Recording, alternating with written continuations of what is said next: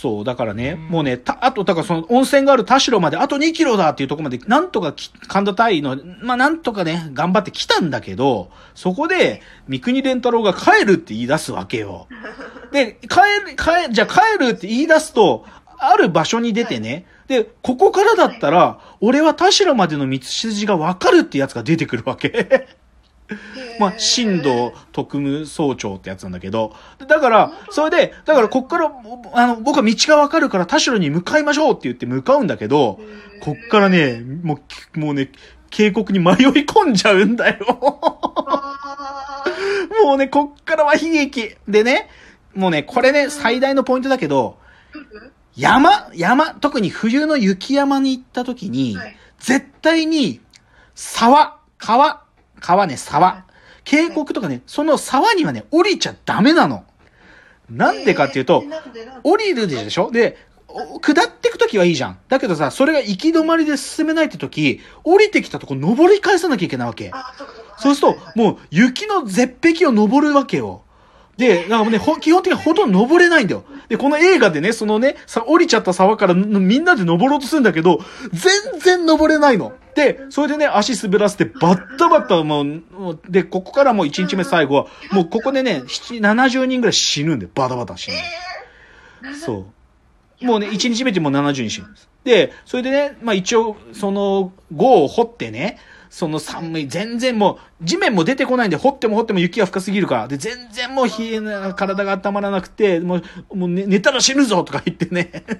で起きてて、で、しょうがない。で、もう2日目もね、だから、しょうがない。ななんとかそのさ、迷い込んでしまった渓谷からなんとか脱しようとして、もうとにかくま、なんか、神田隊も一生懸命やるの。けど、2日目もそのさまよい歩いて、どうにもならなかったわけ。で、だけど、3日目に、じゃあ、天気が良くなれば、ひょっとしたら、その、行けるルートが見えるかもしれないと。いうので、もうね、天候が回復することを祈って2日目の夜を過ごすんだけど、じゃあ3日目の朝どうだったかっていうと、天気は回復しなかったんですよ。あそこで、神田対北尾路金也が、名、あの名、名台詞を言う。天は我々を見放した。つって叫ぶ。ーあ、そこでなんだ。そう。で、ここでまあ言ってしまえば、青森第五連隊の命運は尽きた。もうほとんどここで死んだ。バタバタ死んだ。で、い っていうのはまあ、青森第五連隊悲劇ですよ。はいはいはい。、で、で、かたやじゃあその高倉県、その少数生で遠いルートをぐるっと回ってる方はね、本当にはいはい慎重に行軍を進めていて、でええ、で、本当はだよ、じゃあその、まあ、十和田湖を南からぐるって回ってくすごい長い距離を歩いてるんだけど、で、いよいよじゃあ、その予定していた弘前第31連隊と青森第5連隊がすれ違う場所を通るんだけど、その、まあ、言っちゃえば向こう死んでるから。青森第五連隊は。だから全然、青森第五連隊ってそう、よ、すすれ違うはずだった場所で、あの、全く出てこないからもう完全に不安になっちゃって、で、でさ進んでいくと、でね、で、その際の河原でね、もう言っちゃえば、あ、まあ、てか、実はね、その、北大路金也は、天は我を見放したっていう場所から、なんとか頑張ってね、西の河原っていう平原のとこまでなんとか戻ってきたんだよ、頑張って。けど、そこでち力尽きて、まあもう、サイの河原激ヤバだからそこで死んでるんだけど、で、そこの、ちょうど30、サイの河原辺を通ったところでね、あの、はい。高倉健が神田隊の、あの、死体を発見するの。で、その神田隊はね、なんかある意味、まあ、てかもうそこまでにバッタバッタもう兵隊が死んでるから、あ、まあ、遭難したんだということは気づいてるんだけど、そのバタバタ倒れてる兵隊の中に神田隊の遺体を見つけて、その神田隊の遺体が、まあ、多分、遭難の責任を取って舌を噛み切って自決してたんだよね。っていうのを高倉健の末近で、まあ、でもしょうがない。まあ、その悲しみにね、衝撃を受けながらも、でも自分はこの行軍をなんとか終わらせなきゃいけないから、実は高倉健の部隊27人は、まあ、一人の負傷者は出したけど、実は戻ってきたんだよ、青森まで。すごい。そう。一人の犠牲者もなく戻ってきた。で、だけどその戻ってきたところで聞かされたことに唖然とするの。高倉健が西の河原を通過した時には、実は、はいその北大路金、あ、あえー北大路金也の神田隊員はすでにもう救出、救助隊によって遺体は収容されてたってことを聞かされるわけ。えつまり高倉健はある種亡霊を見てたんだけどね。亡霊だったんだ。そう。えーっていうことを聞かされて、だけどね、それで、それを聞かされた時に高倉健が言った名台詞が、会い、はい会いましたと。間違いなく自分はサイの河原で会いましたって言って、間違いなく会いました。神田大と会いましたっつって泣き崩れるっていうのが、まあこの映画の名シーンだけどね。っていうことなんですよ。っていう、とにかく、ただ雪の中で軍隊行軍して人が死ぬってそういう話よ。言っちゃえばそうです言っちゃえばそうなの。だからもうとにかくその、それだけよ、この話は。うんでね、で、ちょっと、だから正直ね、これは映画を予告編だけでも見たらわかる、僕が言ってることが。ああ、そうですか。うん。で、だけどね、ちょっとね、もう少しちょっと、なんていうかな、史実に忠実に、実際何が起きたかってことを、まあ、この前の、その僕が NHKBS プレミアムで見たダークサイドミステリーの番組で、ちょっと僕がそこで新しくい。ろいろ知ったことっていうのがあるんで、それも紹介したいです。で、まあ、その番組は、八甲田山遭難事件、運命の100時間、兵士たちは何に敗れたのかっていう番組だったんだけど、実はこの、この番組のベースに、まあ、映像の時のベースになってるのは、実はね、八甲田山ってね、もう一個違う映画が、2000年以降になって作られて、あのね、イタリアと日本が共同で作った映画で、ドキュメンタリー八甲田山っていうのが2014年にあったんよ。へまあこれはね、どっちかというと、その海外向けの映画を作ってる、えあの、会社さんがあって、そこが、まあ、これだけひどい事件があるのに、世界で知られてないってことで、ねあの、日本とイタリアが合作で作ったんだけど、で、これは、あの、どっちかというとね、あの、極めて現実、あ、っていうか、もともとの、遭難事故にあった人たちがほ実名で登場してくる映画だ、え映画だったり、あとももともとの原作をベースにしてるんで、だここ、本当に極めて事実に近いこと。で、まずね、八甲田って場所はどういうとこなのかってことなのよ。ーうん。で、要はさ、こう、青森だからさ、こう青森ってなんかこう、上に角みたいなのが2つついてるじゃない。で、その青森湾ってさ、言っちゃうと、太平洋と日本海の風がさ、バーンってぶつかるとこなのよ。そうですね。うん、で、まあ、あの、そのドキュメント、あのー BS プレミアムの番組の中では、局所気象って言ってたけど、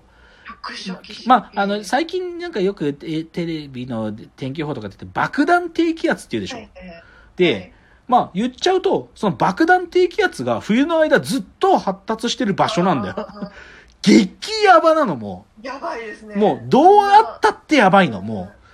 う、はい。もう、ちょっと、なんで、しかもなんていうかまともに、なんていうの、うん。天候が穏やかである時間、もうほとんどないっつうか、だからよくこんなとこい行くなっていう、まあ、そもそもだから、ありえないんだよ。だって地元の住んでる人たちですら、冬の発酵だ、絶対近づいちゃダメだって言ってんだよ。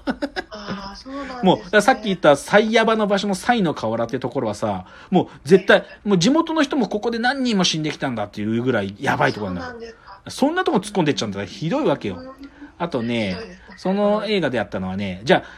そのもう雪が、もうてか吹雪がこれだけひどいんだったら、なんでちゃんと豪、その雪の風をね、その避けるための豪を掘らなかったのかって話だったわけよ。あーはいはいでね、じゃあ実際どういう彼らは豪を掘ったかっていうとね、こうね、縦穴の豪を掘ったわけ。本当に縦にこうスポッて入る。で、もう縦にこうみん、何、何十人も立ったままふって入る。そう。本当にコップみたいな、おわそういう、あの、号を掘ったわけよ。で、普通でもそれを掘った時は、上に覆いをしなきゃいけなかったんだよ。そうしないと風、冷たい風がヒューヒュー入ってくるから。だけどね、その覆いをしてなかったらしいんだよね。えー、なんで？そうなんいや、なんか多分ね、覆いがなくなっちゃったのか、用意してなかったのか。いや、でも用意してたっぽいんだけど、でも覆いをしてなかったんだって。私立では。だからもう風がビュービュー。で、しかも普通、棒を掘った時には、あの、土が見えるとこまで掘ると、やようやくそこで火を焚いたら、なんていうか足元が暖かくなるんだけど、もうね、そこまで掘りたどり着けない。だから、掘った地面の部分まだ雪なんで、どんだけ火を焚いても暖かくなんないのよ。だからね、もう、どんどん体が寒くなってね、しもう、ひどいわけ。しかも彼らはその時綿、綿でできた。まあ今だとね、化学繊維でこう、汗が外に出てくるようになるけど、綿がどんどん汗するから、どんどんどんどんそれで体温奪われてね、体がもう冷えに冷えてるわけ。もうやばいわけよ。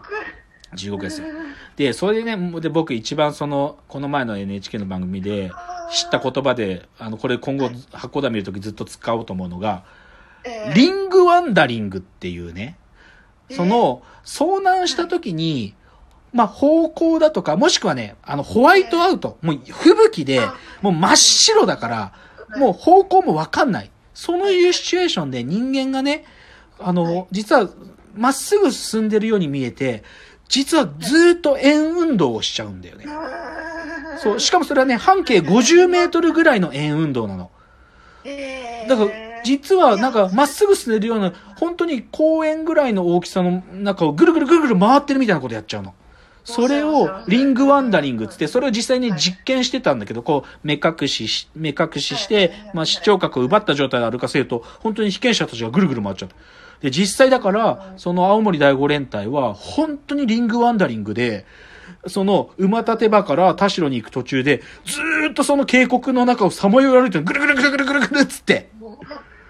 もう。そう、地獄なの。そう。だからさ、本当はその馬立場っていうこっち側の山に登ってるって自分は思ったのに、その逆側の山にいたんだってことに気づいて、か あの、神田対北尾路金也は、天は我々を見放したっていう。もう、あショックすぎるでしょ。こっちに向かってたはずに全く逆の山肌に来てるって。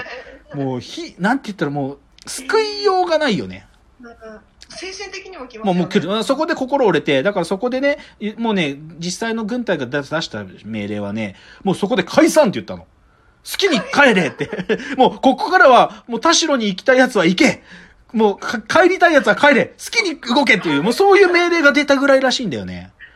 そんぐらいとんでもないんだよ、この話っつうのは。そうなるんですね。そう、っていう、とんでもない映画なんですよ。それを撮ったっていうのが映画学校だそうで。そうですすよね。はい。じゃあ次はちょっと、この八甲さんより詳しくわかるために、ある方が解説してくれてるので、それを紹介します。